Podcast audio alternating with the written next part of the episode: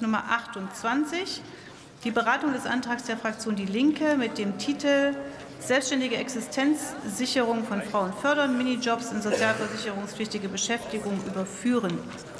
39 Minuten soll hierzu debattiert werden.